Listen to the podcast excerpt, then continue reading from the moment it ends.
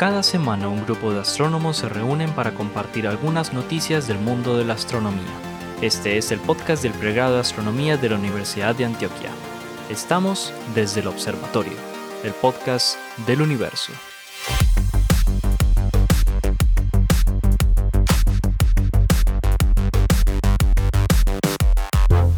Bueno, hola otra vez y bienvenidos a Desde el Observatorio, el podcast del universo. Este es un podcast que grabamos con iniciativa del pregrado de astronomía de la Universidad de Antioquia. Hoy estamos en otra edición, como siempre, con los profesores del pregrado, el profesor Pablo Cuartas, Germán Chaparro, Juan Carlos Muñoz y Esteban Silva. Y tenemos una, una novedad especial en este episodio que esperamos repetirlo, eh, repetirla, digamos, en, en, próximos episodios, y es que tenemos una invitada. Vamos a tener invitados e invitadas, astrónomos y astrónomas invitadas para que nos acompañen y también nos ayuden con estas noticias. Hoy tenemos a Ana Paola Mikler, que es una bogotana que en este momento está haciendo su doctorado en astronomía o en astrofísica en la Universidad de Bonn. Hola Nilla, ¿cómo estás? Hola, muy bien, muchas gracias por invitarme. No, excelente, excelente que nos acompes. Y bueno, vamos a hablar hoy de noticias. Bienvenida. Estoy preparada. Es de los Mikler de Zipaquirá. De los de los Mikler de Zipaquirá. Sí, Esos mismos. De aquí yo sí dije, yo sí dije. Muy bien. Bueno, pero vamos a comenzar entonces hoy con las noticias con el profesor Esteban Silva, hermano. Esteban, sorpréndenos. ¿Qué pasó? ¿Qué pasó en el mundo de la astronomía y la astrofísica? Vea, es una noticia que, me, creó un poquito de, ilusión. Bueno, realmente cuando la vi me creó mucha ilusión y después me di cuenta que no era una noticia de algo eh, nuevo, sino que había sido hace cuatro años, pero primero les voy a contar. Imagínense que uno de los métodos que se utiliza en astronomía para medir la distancia es eh, el conocido corrimiento hacia el rojo para poder determinar la distancia a la cual están eh, las galaxias y con eso nosotros además podemos entonces estudiar cómo ha sido la evolución y cómo es el movimiento del universo desde sus inicios hasta donde podemos observar hasta el día de hoy. Utilizando unos telescopios que yo me sueño con visitar algún día, no solamente por el tipo de telescopio que es, sino por su ubicación geográfica, los Keck que están en Hawái. Usted lo que quiere es pasear, hermano. ¿Qué? Usted lo que quiere es pasear. una Kea. Vea, yo no conozco el primer astrónomo que me diga a mí que se va a las conferencias por trabajo. Eso es mentira. Yo estaba en Hawái en conferencia. Uh, claro, ¿Estuviste en Keck? ¿Estuviste en Keck? Estuve en Keck. Claro. Eso ahí. ahí está. Lo que es el sueño de Esteban. Eso es que, pues, uno de los, uno de los, sí. Esta gente utilizó un instrumento que lo que hace es medir eh, el espectro de objetos en el cielo, particularmente en este caso midieron el espectro de una galaxia y observaron cómo el corrimiento de unas líneas particulares de carbono y oxígeno daban indicios de que esta es la galaxia más lejana observada el día de hoy. Quiere decir, es una galaxia que se encuentra prácticamente en los inicios del universo y se formó aproximadamente unos 400 millones de años después de la formación del universo. Hágame favor. 400 millones de años después del Big Bang. Eso en tiempos, en escalas, es eh, bastante rápido. Eso es prácticamente después de la época de la reionización en el universo. Y es bastante interesante porque esto nos da a nosotros idea que a través de la medida de los instrumentos que tenemos ahora podemos observar este tipo de objetos, pero lo interesante es que con los telescopios que se nos vienen ahora, con el, con el W FIRST y con el eh, Just Wait Space Telescope,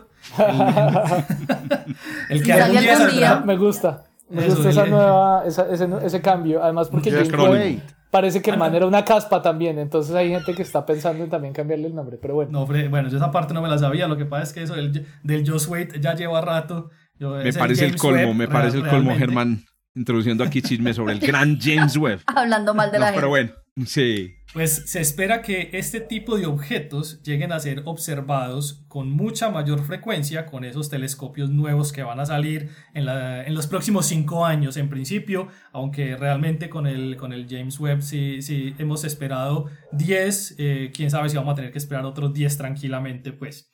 Esta galaxia eh, está ubicada a 13.4 billones de años luz. Miles de billones. galaxia.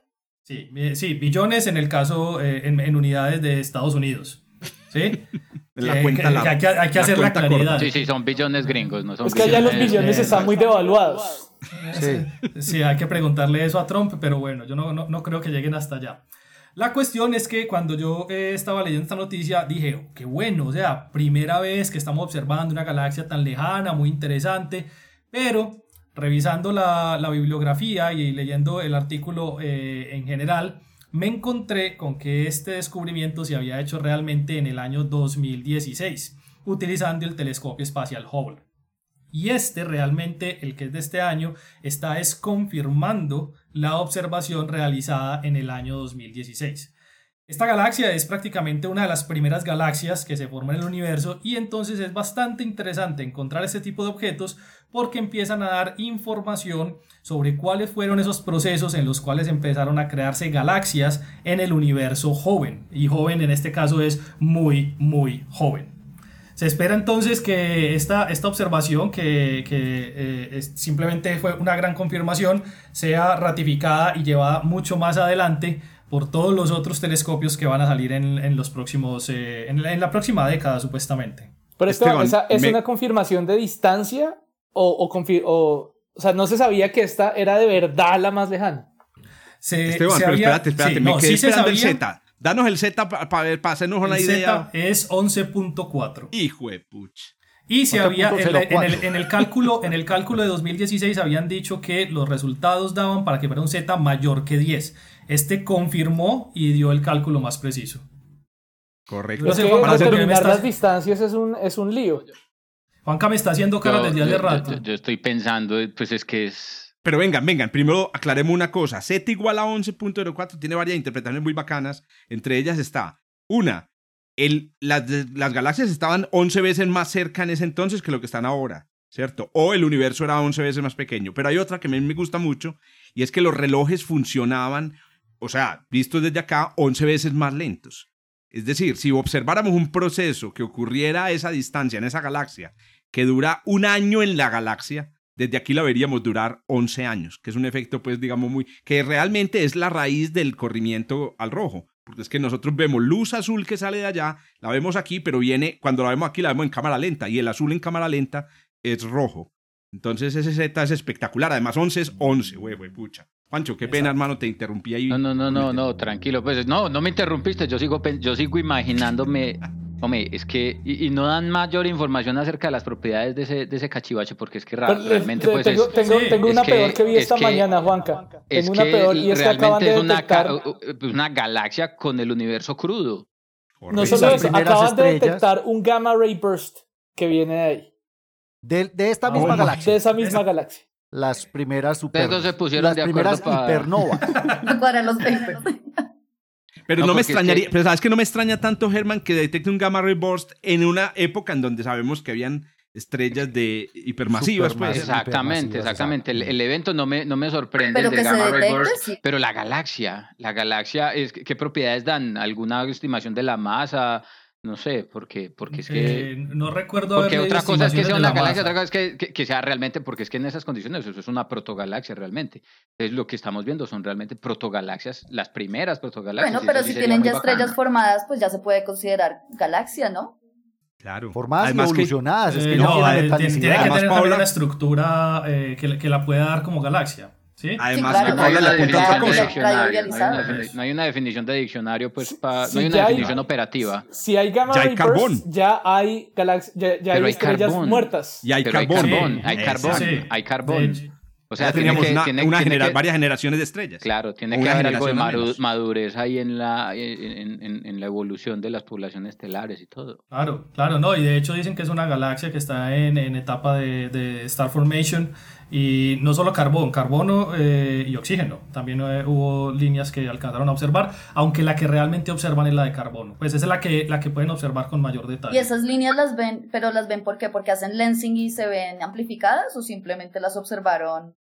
No, realmente lo que, lo que hacen es una observación, o sea, ellos estiman cuáles serían las líneas más fuertes que se hubieran observado en ese momento en esa galaxia, estiman hasta dónde se tendrían que haber corrido y van y las buscan allá con los... Y es emisión, son líneas de emisión. Emisión, sí, sí, emisión. Yo le apuesto a lo que dice, a lo que dice Ana, y es para detectar una línea de emisión a ese, a ese redshift, hay una amplificación con seguridad que puede ser eh, detectable o no, porque uno ve, digamos, la, la galaxia y puede, digamos, eh, haber un lensing ahí, un pequeño sí, lensing. hace como dos años salió una publicación donde mostraban las primeras eh, galaxias eh, que habían sido magnificadas a través de lentes y por eso se podían observar a redshift de 6 y 7. y también era a través de líneas de emisión. Aclarémosle aquí a los oyentes que, claro, lo que pasa es que el, universo está lleno de lentecitas, es como si fuera un, un, mosco lleno de ojitos, ¿cierto? Lleno de ojitos y nos amplifican, sirve como telescopio. Y otro detalle interesante es que esta galaxia y a estas galaxias, a estos redshifts, estos redshifts tan grandes, que a propósito de la palabra redshift, alguna, cuando yo estuve en mi, primer, en mi primera conferencia de astronomía en el 94 en la Universidad de los Andes, el, el oh. speaker decía redshift todo el tiempo, redshift, redshift, y yo salí de esa conferencia diciendo, ¿qué será redshift? ¿Cierto? ¿Qué será eso? Y nadie, ninguno en la conferencia me lo aclaró. Entonces yo aquí quiero, quiero aclarárselo a todos los que están escuchando. Red Shift significa corrimiento al rojo para todos estos, estos chiflados que somos los, los, los astrónomos.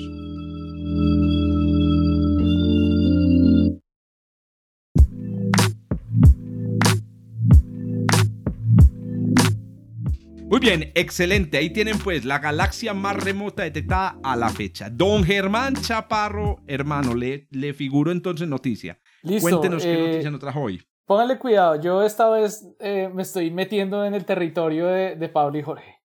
Eh, la, noticia, la noticia es sobre habitabilidad. el artículo se llama, bueno, la traducción muy libre que le hice al español es, La suerte jugó un rol en determinar si la Tierra permanecía habitable. Es un artículo que salió en estos días en Nature Communications, Earth and Environment, por un profesor de la Universidad de Southampton, Toby Tyrell. Y entonces él lo que hace es eh, hacer unas simulaciones de 100.000 planetas y el clima en 100.000 planetas, sintéticos obviamente, o sea, son solo simulaciones, para tratar de ver la estabilidad, la posible estabilidad a largo plazo en el clima en estos planetas simulados. ¿Por qué? Porque uno de los ingredientes importantes para poder mantener la vida en la Tierra ha sido la estabilidad del clima. En la Tierra el clima ha sido aproximadamente estable por unos 3 mil millones de años, unos 3 billion years en inglés, ¿no? 3 mil millones de años en español, o 3, 3 millardos de años. Eh, y pues eh, excluyendo ciclos que, que de hecho en, astronomía conocemos muy bien, ciclos climatológicos causados por ejemplo por cambios en las órbitas, como por ejemplo el, famoso ciclo de los ciclos de Milankovitch, eh, el clima ha sido aproximadamente estable en la Tierra.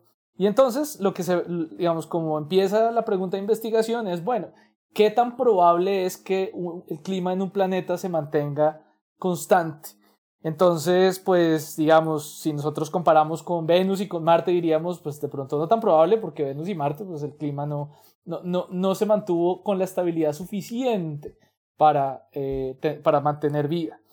Entonces, eh, lo que hicieron, o lo que hizo este, este, este investigador, fue hacer, tomar 100.000 planetas, para cada uno de estos planetas diferentes, aleatoriamente diferentes, hizo 100 simulaciones adicionalmente, aleatoriamente diferentes, donde se incluye perturbaciones instantáneas del clima, perturbaciones instantáneas del clima que sean catastróficas, por ejemplo, volcanes, eh, no sé qué, qué más. Eh, impactos. impactos supernovas. Huracanes, supernovas. Esas cosas. ¿Cómo? ¿Cómo, dices, Ana? Eh, huracanes, ¿cómo se llama eso? Huracanes, sí, una. Flares. Flares, eso también. Sí, flares. Ahora voy a hablar super de flare.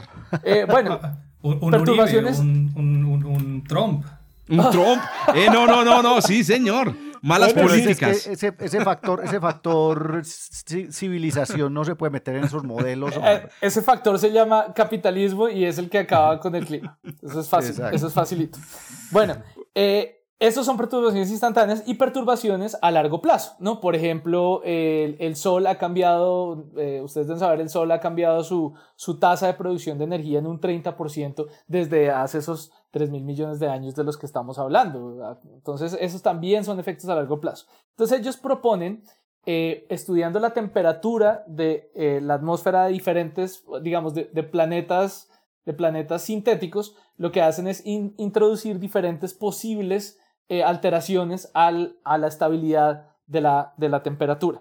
Y lo que ellos encuentran es que es, por un lado, hay algunas condiciones iniciales que pueden favorecer que el clima se mantenga estable, pero también pueden ser cuestiones del azar. cuestiones de, la aleatoriedad. Entonces ellos encuentran, por ejemplo, en sus simulaciones, apenas el 9% de estos 100.000 planetas, en esas simulaciones, apenas en una, eh, una en 100 simulaciones resulta tener un clima estable.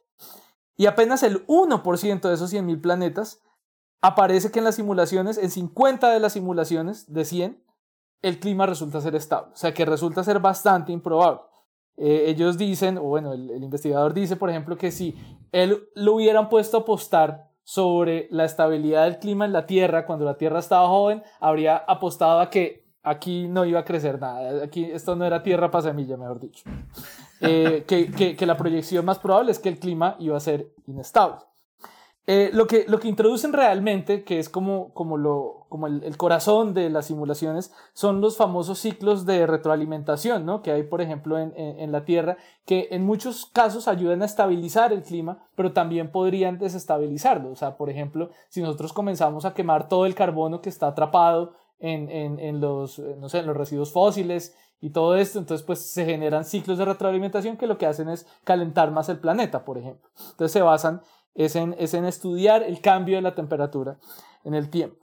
Y la gran conclusión que ellos sacan dentro de esas simulaciones, muy limitadas de todas formas, hay que, hay que admitirlo, es que la estabilidad a largo plazo en el clima de los planetas, eh, posiblemente habitables, potencialmente habitables, puede ser también producto de la aleatoriedad en algunos casos. ¿Cómo la ven, muchachos y muchachas? ¿Cómo se llama? Aleatoriedad. Se llama el apoyando la hipótesis de la Tierra rara. La Tierra decir, rara. Somos especiales. Que somos. Pero una- eso no va un poco como en contra de los principios de, de la ciencia y de la física, en el cual Claro. sí, uno no es la excepción, sino la norma. O sea, Exacto. Que se llama el principio de mediocridad. Eh, tal cual. Parece- Es lo más fácil siempre. Sí, y lo otro es que también está en la línea del principio eh, antrópico. Es decir, Sí, mira que- que hay una, hay, una, hay, una, hay una tensión entre esas dos cosas. Deberíamos ser normales, pero podem- puede que estemos en un planeta especial precisamente porque exta- estamos, existimos, ¿cierto? Pero están estos dos factores que, que, el, que el autor trata de, de establecer y es que, por un lado, sí hay unas condiciones que se pueden dar para que, eh, digamos, que el planeta esté perfectamente posicionado para que haya estabilidad y ya. Pero también puede ser que simplemente por producto del chance, aun cuando el clima tenga muchas perturbaciones, mucha inestabilidad, pueda lograr cierto nivel de estabilidad, pero de puro de buenas. Entonces, no es que, o sea, no es que todos los planetas que potencialmente sean habitables es porque estuvieron de buenas, no. Puede ser que sus condiciones hayan sido inicialmente favorables. Lo que él argumenta es que la Tierra en particular tal vez no. Que eso, es lo, eso es lo que suena un poco extraño ahí, pues, porque eh, sí, obviamente la evolución de la habitabilidad tiene mucho de, de aleatoriedad, pues, y mucho de azar en muchos aspectos, pero, pero yo creo que hay condiciones generales que se cumplen, digamos, condiciones fundamentales que, que, que no nos hacen tan raros. Oíste, Eh, pero a mí, a, mí, a, mí, a mí hay una cosa que a mí no me gusta de, estas, de este tipo de trabajos teóricos eh, con sistemas complejos y es que un sistema complejo em, de entrada, pues es primero, eh, eh, eh, presenta propiedades emergentes. Segundo, el espacio de parámetros es inmenso, juepucha. Que es una de las cosas por las que yo envidio a los que trabajan en astrofísica estelar. Y aquí me meto como ignorante. Y es que son como cinco parámetros no más, como tres parámetros. Entonces, Sí, en Jorge, cambio, cuando Jorge, vos te metes ten- con el ten- clima... ten- tenés toda la razón. La masa, la por un punto de el- ignorancia. ¿No has visto a Eh. Esteban ajustando elefantes con, Sí, no. con No, no, pero, no, Esteban, pero me vas a no, disculpar. No, no No, tenés idea, Jorge. Esteban, pero me vas a disculpar. El número de parámetros libres en una atmósfera planetaria es muchísimo mayor. Pero venga, voy, voy a un punto nomás que quiero ya con el- mi último comentario. Es, el problema de esos modelos es que no incluyen un, un efectico chiquitico importantísimo. Y es la vida La misma. vida. Están asumiendo, están modelando una atmósfera en donde no hay fotosíntesis, una atmósfera donde no hay intercambio gaseoso. No, yo sinceramente, pues me, me parece que están... Entonces, no, es una conclusión basada en una esquina del espacio de A, parámetros. a mí me gusta traer estas noticias para verlos, pa verlos a ustedes defender Pa' la, Pa' hipótesis de. Gaia. pa' Mira la vena, mira, se me salió la vena. Eso, entonces, Está entonces brotado, estamos, estamos hablando de la hipótesis de Gaia, la famosa hipótesis de Gaia de, de, de James Lovelock. Sí, sí, la, sí la ah, pues por si no Sí, lo han claro. escuchado las, las personas que nos escuchan, es que la, la vida se sostiene a sí misma, es, es, es, eh, es, eh, Es autosostenible. mantiene Pero la habitabilidad- su- Sí, su- pero la la- sí, la- habitabilidad de su planeta. Sí, pero la habitabilidad de la Tierra le debe mucho a la vida, a- al simple hecho de tener una biosfera. Digámoslo Entonces- así, para que no suene, porque yo sé que eh, eh, James Lovelock no es la persona más querida ni en la ciencia ni en la biología, digámoslo así, no es un factor eh, espúreo. La vida no es un factor espúreo. Usted quita la vida, y sobre todo en un sistema complejo. Si usted a, la- a una estrella le pone una gran mancha, no le va a cambiar la estructura, no va a cambiar mucho su edad.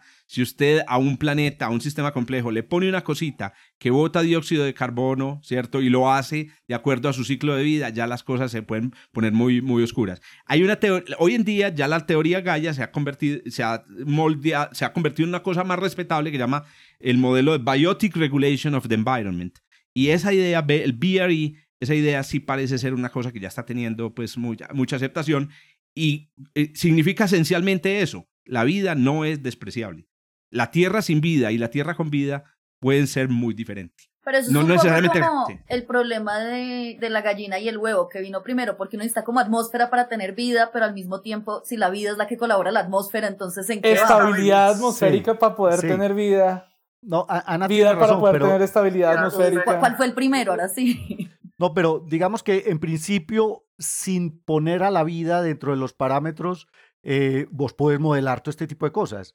Pero como lo dice Jorge, en el momento en que la vida empieza a jugar un papel importante, la habitabilidad de ese planeta va a estar ligada al hecho de que exista o no vida en el planeta. Entonces, una vez hay vida, ya no tenemos que volver al, al- al huevo y la gallina. Después de que Y hay vida- anilla, y anilla y todo. Perdón, Paulinche, que te interrumpe, ag- agregándole al, al argumento de Paulinche, y es lo siguiente, nadie ha dicho nunca eh, el problema de huevo y la gallina que existe en los modelos de habitabilidad, y es cuándo apareció la primera gota de agua en el planeta habitable. Porque si el agua es lo importante, pues resulta que para que aparezca agua en grandes cantidades se necesita el efecto de buffer y de regulación de la misma agua.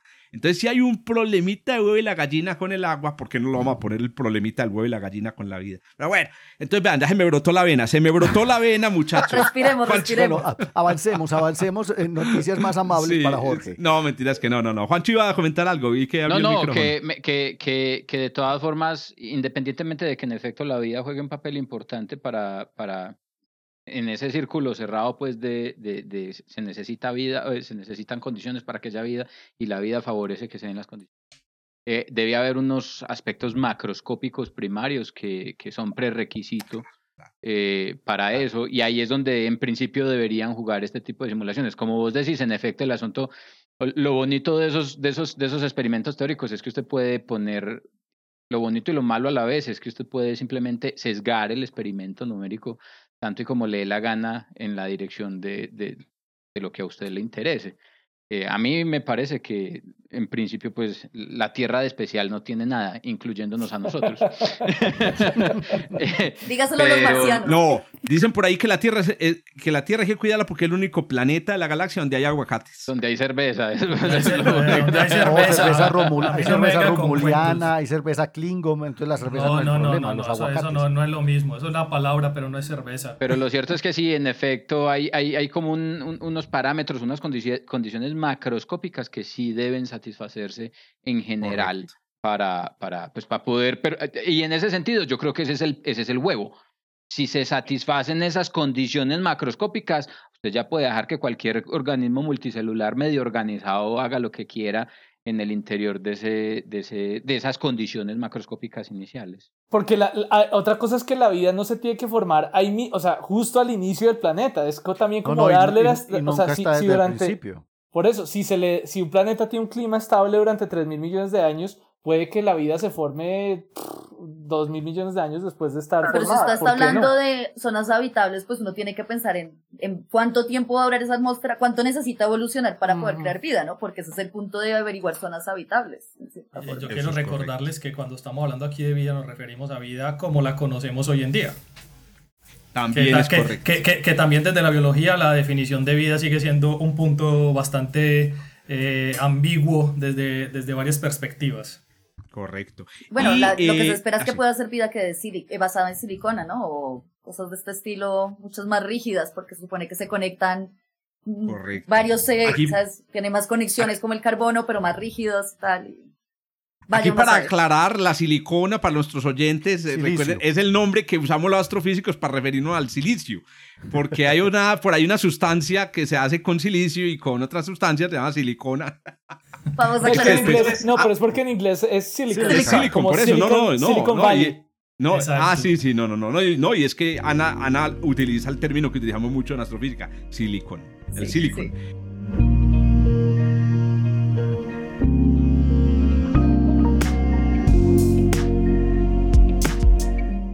Doña Ana, ya que metió la cucharada con la silicona, hágame el favor y me dice qué noticia trajo para hoy en, en el Bueno, dejando la silicona a un lado.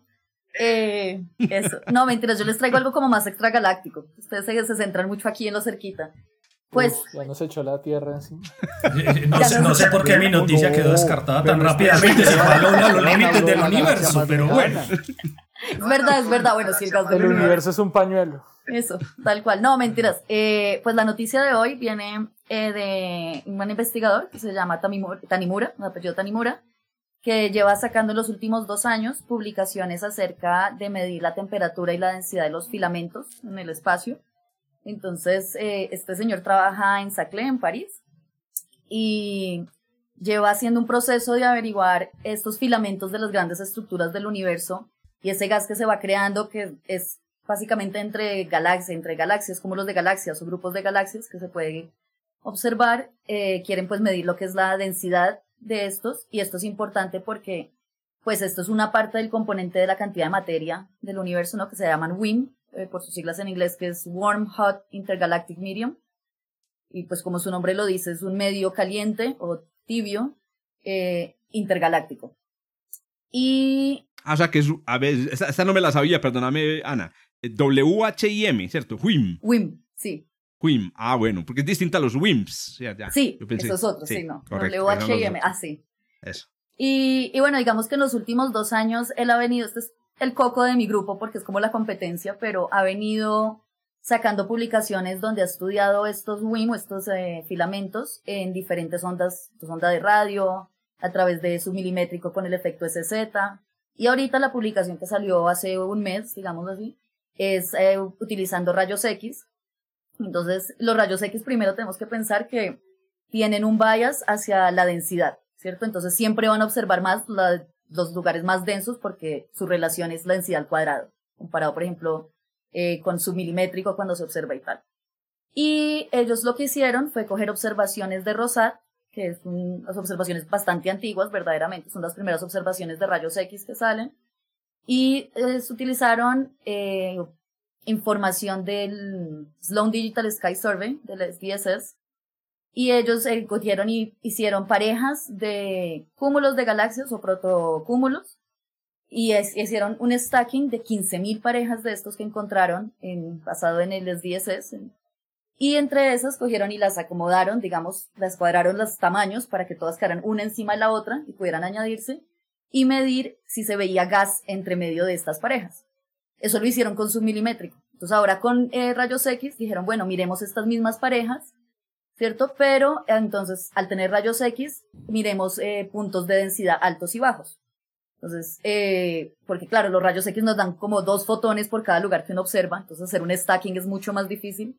Y hicieron, y cogieron un código que básicamente escanea áreas que se les da de, de los mapas donde se sabe que hay eh, cúmulos que están relacionados a ciertas distancias, en ciertos parámetros específicos, y miraron qué puntos de alta densidad y qué puntos de baja densidad existían, y así determinar qué tanto gas y, y la temperatura que existe pues entre estos filamentos que se pueden ver. Esto es un análisis estadístico y la diferencia es que con radio y con submilimétricos antes solo se podían medir filamentos de tamaños muy pequeños, digamos más o menos de 10 megaparsecs a la H-1.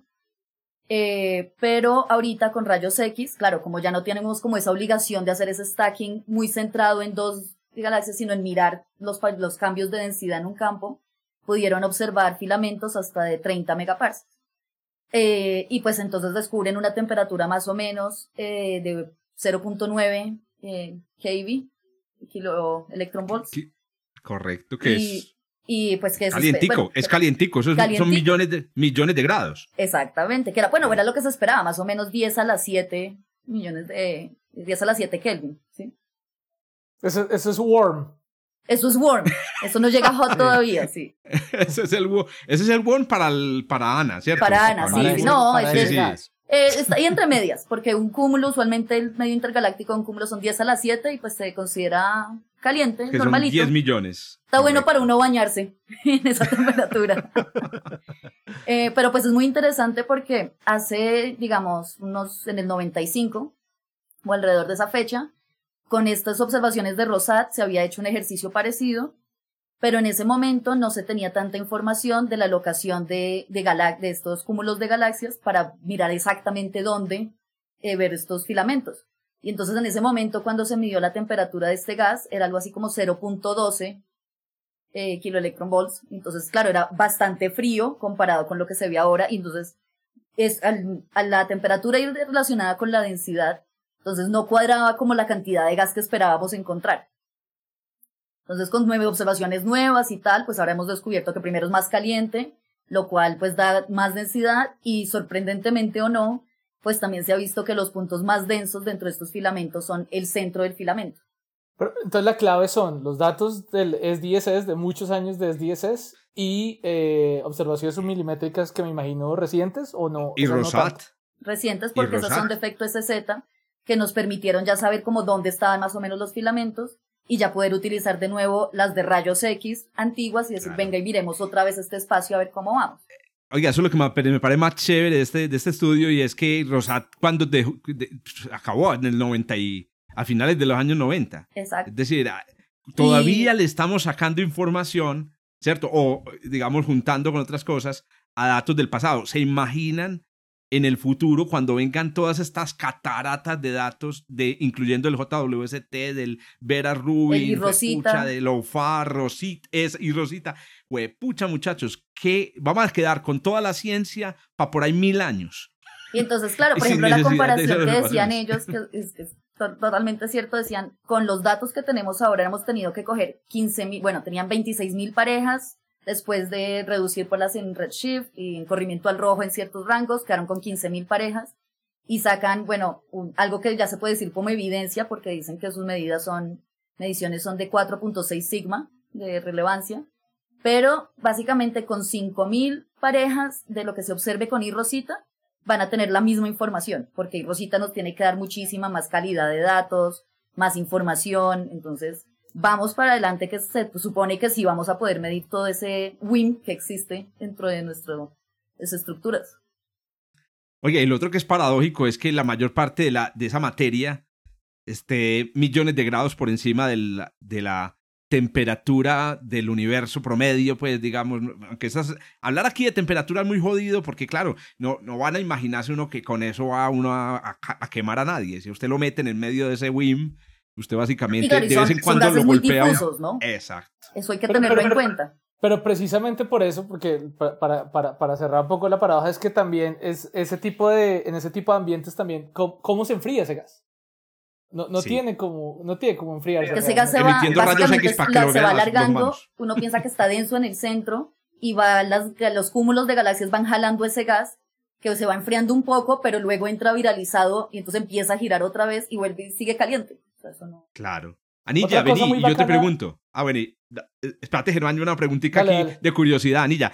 ¿Es posible que un- algo de ese gas llegue a la Vía Láctea y que de pronto hasta que caiga aquí en la Tierra o que haya caído en el sistema solar? Es decir, ese gas que está entre los cúmulos mm, eh, podría eventualmente unirse al gas con el que se forman estrellas en una galaxia.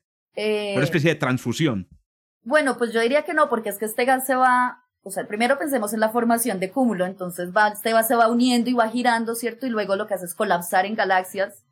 Eh, y entonces ya, ya lo que llega a nuestra Vía Láctea ya es un gas muchísimo más frío que ha cambiado, que se ha, le han hecho un strip, que se le ha- cuando va entrando una galaxia nueva, digamos, o se va alargando por el RAM pressure, la presión RAM, te va quitando gas y entonces va cambiando la temperatura y ya lo que llega a nosotros es el mismo gas, porque pues venimos de lo mismo, ¿cierto? Es el mismo hidrógeno, pero, pero como que ha pasado ahí por varias vías y entonces ya no se acuerda mucho de la información anterior.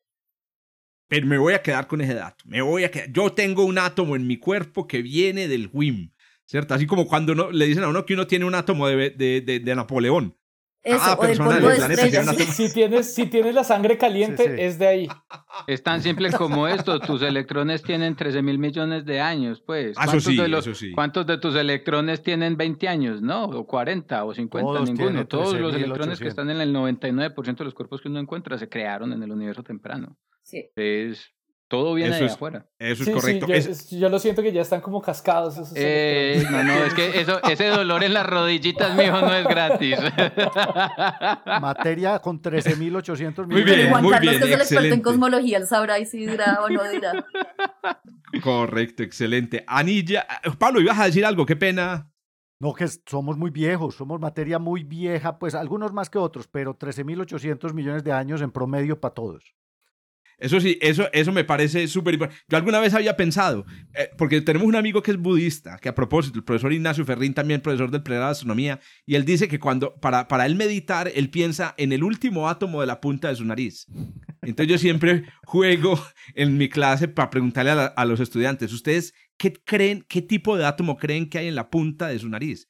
Y cuando uno hace cuentas, no es carbón, no es oxígeno, aunque el oxígeno es la mayor parte del peso. Lo que debe, yo le apuesto pues que la, la punta de, la, de mi nariz, el último átomo es un átomo de hidrógeno que tiene 13.800 millones de años.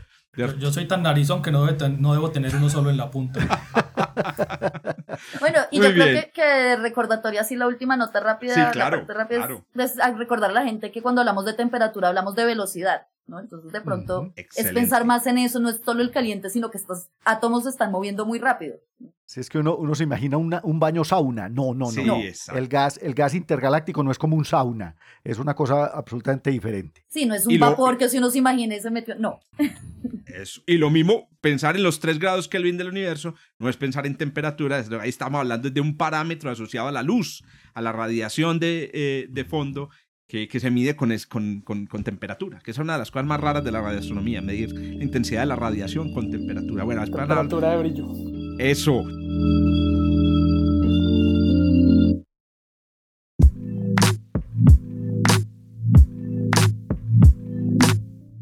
Oiga, después vamos a hacer un programita bien bacano, así con concepticos de cada una de las áreas, pero ahora tenemos que escuchar a Pablo que nos tiene una noticia bomba, pucha. Les tengo una noticia. Explota. Una noticia próxima a nosotros. ya, Ana, usted que está quejando de que todo es cercano, pues les voy a hablar de Próxima Centauri. Ah, Pro- Más cercano para dónde. Pa- más cerquita, ¿para dónde? Pues vamos para Próxima, que es la enana roja, la estrella más cercana al sistema solar, muy famosa porque tiene dos planetas, uno de ellos de 1.17 masas terrestres, que es Próxima B, que además está en la zona de habitabilidad de, de Próxima, y otra supertierra que descubrieron en estos días entre los datos de, de Expreso, que es el nuevo eh, eh, espectrógrafo de, muy, de ultra alta resolución para medir velocidades radiales, que tiene unas siete masas terrestres, es próxima C. Eh, y pues lo interesante de este artículo que les traigo es que por estos días detectaron eh, señales de radio. Pero entonces vayamos a esto. No es tan raro detectar señales de radio de una enana roja. De hecho, eh, Jorge eh, sabe bastante del tema porque estuvieron, digamos, debatiendo acerca de una señal de radio que se detectó en una enana roja también muy cercana al sistema solar que se llama ROS 128 por allá en 2017, la señal WIRED. ¿Cierto, Jorge? Sí, señor, sí, señor. con el telescopio Arecibo, que en paz descanse. Muy triste. eso es una- el radiotelescopio Arecibo fue No, quien no. detectó esta señal. Finalmente no supimos de dónde provenía esta señal de ROS 128, ¿o sí. No, pero todo parece indicar que era eh, la consabida interferencia radial de satélites. Ah, o sea, que un- satélite atravesado, pues ni siquiera era de Correcto. origen extraterrestre. Qué piedra, hermano. Pero esta vez Lástima. sí. Esta vez sí, póngame atención. Un grupo dirigido por el profesor Andrew Sick de la Universidad de Sydney, todos son australianos. Yo estaba buscando por ahí a, a- a- a Jaime Rasta, pero no estaba. Jaime es un estudiante de nosotros que está haciendo el doctorado en Australia, pero él no participó en esto. Y entonces uno, uno siempre tiene como la idea de que si él está en Australia debe conocer a todos los astrónomos australianos, pues, pero eh, eso es Sí, Bueno, pura... Australia es chiquito. Sí, exacto, pues allá, ahí- Sydney es una cuay chiquita. Entonces, Es, el es- es doctor como, Sick, es- es como decir que en Colombia todos somos narcotraficantes. Así de sencillo. pero Ah, los sí. astrónomos, en Colombia todos los astrónomos nos conocemos. Ah, Y, so- y somos narcotraficantes. eh, Eh, no, no Pero no, ¿usted ¿cómo jodas, le pagan? Esteban, Porque Eh, eso hay que eso hay que editarlo. Entonces, Andrew Sick de la Universidad de Sydney utilizando de hecho un telescopio pequeño, saben que me dio una envidia porque este tipo está utilizando un telescopio de un metro, Jorge, un metro, el Satco Telescope. Es un telescopio sí. chiquito con un ultra, eh, digamos, espectrógrafo eh, y una muy, una muy buena cámara CCD, un buen fotómetro, pero también utilizó TESS, que pues ahí ya estamos hablando de otra cosa, que es el telescopio de, de, de- de tránsitos eh, eh, extrasolares y un interferómetro de radio que se llama el ASCAP. Pues lo interesante esta vez, Jorge, es que detectaron una señal de radio, pero asociada, ojo a qué, a un flare, a una emisión de radiación desde la estrella, desde Próxima Centauri. Y esta es la primera vez que pueden relacionar el flare con la señal de radio, porque antes habíamos, digamos, digamos detectado flares en, en- en estrellas enanas rojas y también las señales de radio, de hecho algunos, unas señales de radio interesantes que son muy cíclicas y que no sabíamos muy bien cuál era el origen, pues por primera vez pudieron, eh, digamos, eh, asociar el flare, que es básicamente una emisión de radiación eh, gigantesca, es como un escupitajo, pues desde, desde la estrella, con eh, la ¿Viste cómo es que, de radio. perdóname Pablo, ha- hablemos de la traducción, ¿cómo es que le dicen por ahí? Yo lo he visto también como, Eh. eh, ay, fue pucha, ay, se me olvidó el, el término. Una, un, ah, no, pero eso es burst. No, no, no, el Burst, gamma ray burst. sí, un No gamma es, ray una, burst. no es una llamarada. Fulguración. Es llamarada, Es una llamarada, es como la fulguración. llamarada. Es una, Bueno, es una llamarada, pero no, porque es que eso hay- sí es hay una un- palabra aceptada por la RAE. ¿Cuál? Lo de llamarada. llamarada. la, Claro, llamara- la ¿no te llamarada, acuerdas? sí. ¿Te acuerdas de Llamarada, la llamarada, llamarada Moe. La llamarada Moe de los, de los Simpson? Exactamente. No, claro, los Eso- Simpson y la RAE Sí, pe- juntos. eh, eh, perfecto, cierto. que Homero es aceptado por la RAE. Y entonces, eh, les decía, se asoció por primera vez la emisión de radio y además es una emisión de radio específica que es producida por electrones atrapados en el plasma que viaja con ojo, con una eyección de masa coronal. Nosotros no pudimos ver la eyección de masa coronal porque obviamente pues es una cantidad de plasma increíble, pero el flare asociado y la emisión de radio de los electrones asociadas al flare, eh, más bien a la eyección de masa coronal, sí se detectan el, el, Qué eh, con radio O sea- y, el, y con el fotómetro. Pues lo interesante es que esto dio pie obviamente a, digamos, a soportar artículos que se habían escrito antes sobre, por ejemplo, Jorge y, y- y muchachos, la estadística de cuántas, cuántas eyecciones de masa coronal produce una enana roja. Porque las enanas rojas, todos sabemos que son chiquitas pero picosas, son muy violentas, son muy activas. salió bueno. Sí, son muy activas. Entonces hay una discusión acerca de qué tan habitable es Próxima B, por ejemplo. Porque Próxima B está muy cerca de su estrella y resulta que Próxima Hermano está emitiendo, de hecho hay una categoría, se llama super flares.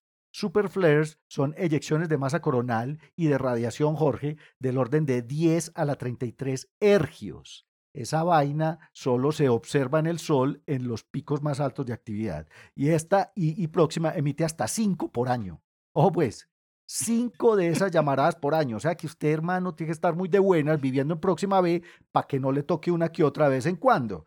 Y entonces, claro, todos sabemos que el problema con esta radiación de alta energía que viene con el flare, específicamente, por ejemplo, el ultravioleta y los rayos X, pues son terribles para una atmósfera planetaria. O sea, entonces hay toda una discusión acerca de, bueno, entonces, qué tan habitables son los planetas en la zona de habitabilidad de una enana roja. Pues con este descubrimiento y además, eh, digamos, con, con esta posibilidad, porque ahora entonces cada que veamos estas señales de radio, que son señales de baja frecuencia, las vamos a poder asociar con actividad eh, magnética y actividad de flares y de eyecciones de masa coronal en las enanas rojas. Hay que esperar a ver en dónde más se observan, pero se han observado en muchas estrellas y obviamente pues no estamos, estamos pensando entonces de verdad en qué tan habitable es próximas Es entonces. que este, este es el año en el que la radioastronomía se metió de plano a la detección de, de planetas extrasolares y, de- y en general de ciencia de planetas extrasolares.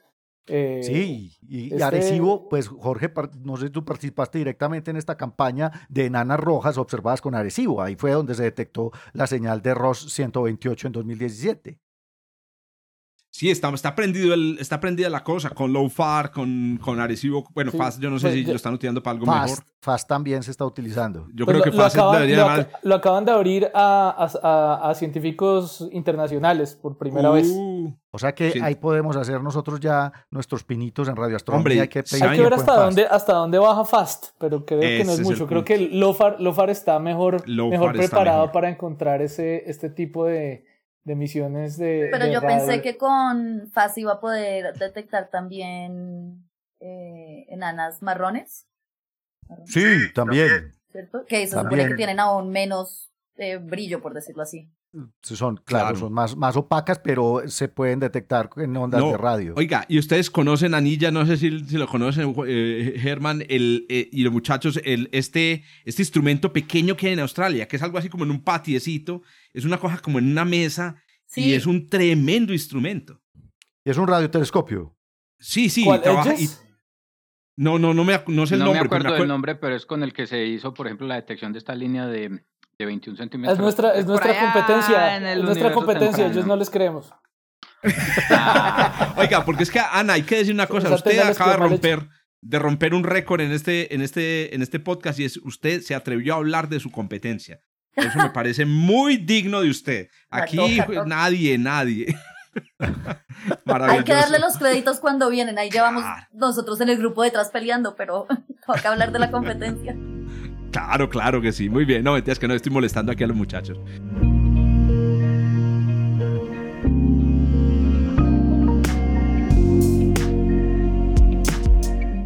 Bueno, muchachos, para, para que terminemos este. Oiga, este episodio estuvo muy, a ver, astro- eh, astrobiológico. No hablamos sino de cosas de, de, de astrobiología, no. Ahí va a salir La Esteban diciendo. galaxia, Esteban.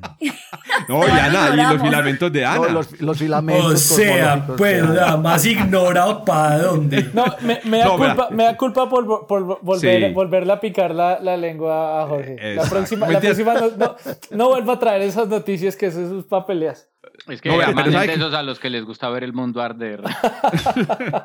Vea, para que me perdonen, traje realmente una noticia de astrofísica estelar. Lo que pasa es que ustedes, me imagino, saben todos, muchachos, que en este momento es cada vez más obvio que para entender a los exoplanetas hay que entender primero bien a las estrellas. Eso cada vez es más, es, es más obvio. Es más, y esos cuatro parámetros que decía con los que se describen las estrellas son en este momento los cuatro parámetros más desconocidos de, la, de las ciencias exoplanetarias. Estamos jodidos porque no entendemos bien las estrellas. Pues vean el resultado que acaban de obtener. Esto fue publicado en Science eh, hace unas semanas. El resultado que acaban de obtener estudiando, ojo pues, también eh, datos de archivos. Es que estamos espendejeando, muchachos. Uno tratando de construir un radiotelescopio, tratando de construir telescopio en el espacio, cuando los datos de archivo están las respuestas. Em, tomaron todas las estrellas, Pablinche, eh, yo sé que Pablo eh, juega bastante y yo también he visto a Germán por ahí en sus cursos jugar con los datos de Kepler, todas las estrellas, las observaciones de Kepler. Recuerden que Kepler fue un telescopio de, que, que hacía fotometría, fotometría con una, em, con una cadencia muy, muy pequeña. O sea, creo que bajaba hasta los 15 minutos. O sea, hagan de cuenta, estamos observando 100.000 estrellas, 200.000 estrellas cada 15 minutos durante cuatro años. Bueno, el número de estrellas es tan grande y la cadencia tan pequeña que se pueden hacer todo tipo de descubrimientos. Pero el descubrimiento que hicieron en esta ocasión fue, el siguiente. Con tantas estrellas es posible filtrar las más parecidas al Sol.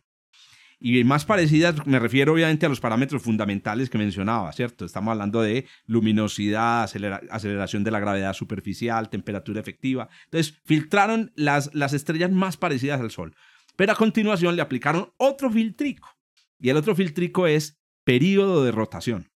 Ah, que- excelente. Claro, porque las estrellas rotan con muy, periodos de rotación muy diferentes. En astrofísica Sí. estelar se sabe muy bien que el periodo de rotación está asociado con la edad las estrellas jóvenes. Al empezar empiezan rotando rápido, se van volviendo más lentas. Entonces dijeron, vamos a escoger las estrellas que rotan como el Sol. El Sol te demora 24 días en dar una vuelta sobre su eje. O sea, que en el Sol el día dura 24, Ah, no, pero ¿cómo así? No, mentiras que Sí, no, el, noche. el No, día mentira. dura 24 días. En el, en el- el día dura casi un mes. Exacto. Bueno, entonces cogieron todas las estrellas como el Sol y con su rotación y midieron la, la variabilidad en la luminosidad de las estrellas. ¿Y eso para qué? Pues resulta que es que la variabilidad en la luminosidad de estas estrellas depende de la actividad cromosférica, de actividad, digamos, en la superficie, en particular de la presencia de flares y la presencia de manchas, ¿correcto? Pues, ¿qué obtuvieron estos? eh, ah, bueno, y obviamente dijeron, pero ¿esto es para qué? Para compararlo con el Sol. Vamos a comparar el Sol. Vamos a ver si el Sol es común, es una estrella de tipo solar común o es una estrella rara. El sol raro. ¿Y qué encontraron? Que el Sol es raro. Ah, no Oiga, me pues. Ah, no, ya. resulta Otro. que el Sol, sí, señores. Quememos los libros de astrofísica, estamos perdiendo. ¿no? Pero eso No, era no, como oiga. normal ahí olvidémonos- en el espectro, era en el medio Olvide- sol. olvidémonos Si- de si la ya vida empezaron- en el si universo. ya empezaron hombre. con Giordano Bruno, que sigan con nosotros. Olvidémonos de la Oiga, vida pues, imagínese que la, la, la, la luminosidad de las estrellas de tipo solar que rotan como el Sol, que tienen metalicidades parecidas, la, la, la fluctuación es de más o menos del 0.4%, que a propósito les cuento que esa es una fluctuación bastante amplia, porque en la Tierra una variación de una parte en mil, o sea, 0.1%, Yo la ya produce un cambio de alrededor de 0.1 grados Celsius en la temperatura media. O sea, estas variaciones tienen mucho impacto sobre los planetas. Pues bien, encontraron que la mayoría de las estrellas de tipo solar tienen variaciones de una amplitud que puede ser más o menos tres veces mayor, hasta cuatro veces mayor que la de nuestro Sol. O sea, sí, o sea, sí. Nuestro Sol es raro por lo tranquilo. Es demasiado tranquilo. Nuestro Sol tiene una actividad que es menor que la de las otras estrellas. Ahora bien, resulta que esto tiene mucho impacto en la vida y también ahora los astrofísicos estelares tienen, eh, ahí le paso el, el- problemita, mi apreciado Esteban, y los astrofísicos estelares que nos estén escuchando, en sus manos la pregunta, pues la, la, la, la pregunta de por qué. ¿Por qué el Sol es así? Las, hay, hay un par de papers que en la literatura que dicen que es que las estrellas sufren una transición en su, en su, como en su estructura interna, en particular en el régimen convectivo, que es el que da lugar a la actividad cromosférica, en un momento de su vida. Y parece ser, o sea, es un fenómeno crítico, haga de cuenta, por ejemplo, una, transición de fase. Parece ser, muchachos, que el Sol la, ya la dio. O sea, estamos viendo un Sol, y tal vez es el Sol que le tocó a la vida en la Tierra, un Sol más tranquilo que el resto de sus, que, que el resto de sus hermanas. Entonces ahí tienen pues, para agregarle a las rarezas que mencionaba el, el paper de Chaparro, eh, que mencionaba ahorita Germán, de- del clima, el hecho de que estamos en un sol más tranquilo. Pero es un sol que maduró entonces. ¿Eso quiere decir que ya pasó la, la pubertad y maduró o qué? Pues, Póngalo así. de actividad. Por eso es que las, yo creo también, Jorge, que eso tiene que ver algo con por qué las enanas rojas son tan activas, porque eh, maduran más despacio, ¿no? Van Claro, más es que las enanas rojas se, la- el- se calcula y se han hecho simulaciones de los dínamos de enanas rojas y resulta que estas verga- vergajas se pueden demorar 8 mil millones de años en una fase de alta actividad, con, con emisiones de ultravioleta, 8 mil millones de años. No, es Eh, que- En el caso del- de estrellas como el Sol, no. En el caso de estrellas como el Sol, se supone que eso se viene abajo con, con el tiempo. Pero aquí. Pero entonces no es que sea raro, sino que como va como bajando con el tiempo rápido es que no se encuentran. No es que sea raro, sino que hay po- eh, no las vemos porque pasa muy rápido eso, ¿o no? O sea, estas Uh, no estrellas, había estas pensado, estrellas eh. de tipo solar, estas estrellas de tipo solar que observó Kepler, Jorge, tienen edades menores a las del Sol. Eh, no, tienen rotacionalmente la misma edad del Sol. Rotacionalmente. se supone que eran parecidas, pero no se les ve tanta actividad. Sí, eh, en- no, al contrario. Entonces, Son imagínate, Ana, que se, le ven, se les ve más Que actividad. no se le ve tanta más- actividad al sol, me refería. Eso, eso. El Sol, que tiene parámetros parecidos, tiene menos actividad. Ahora, hay que hacer una advertencia aquí y es la siguiente. Recuerden que cuando uno coge una muestra de estrellas, está cogiendo también una muestra, a ver, qué, temporal, al- aleatoria en la vida de esas estrellas. En cambio, en el Sol tenemos apenas, pues, no sé, observaciones desde los 1600 de la actividad.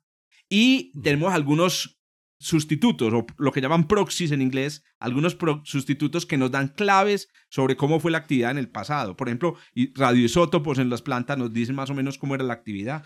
Y parece que, que- que el Sol era tranquilo también hace mucho tiempo. Pero, Pero es ahí que, está. Jorge, y hay, hay- y hay otro parámetro ahí que es, es absurdamente aleatorio y es el periodo de rotación. Es que no Eh, necesariamente. ¿Por qué lo decís aleatorio? Pues porque no necesariamente la, tener la misma masa o el mismo tipo espectral significa tener el mismo periodo de No, rotación. no, no, ellos lo Ah, ah, midieron. No Ya, midieron ya, el ya, periodo de rotación. ya, ya voy. Y dicen cómo midieron los periodos de rotación con los datos de Kepler. Eso Sí, hace sí, sí, con los ¿Qué periodos- tiene, qué tiene Kepler para medir? para medir Los, los periodos de rotación se miden utilizando, eh, por ejemplo, manchas.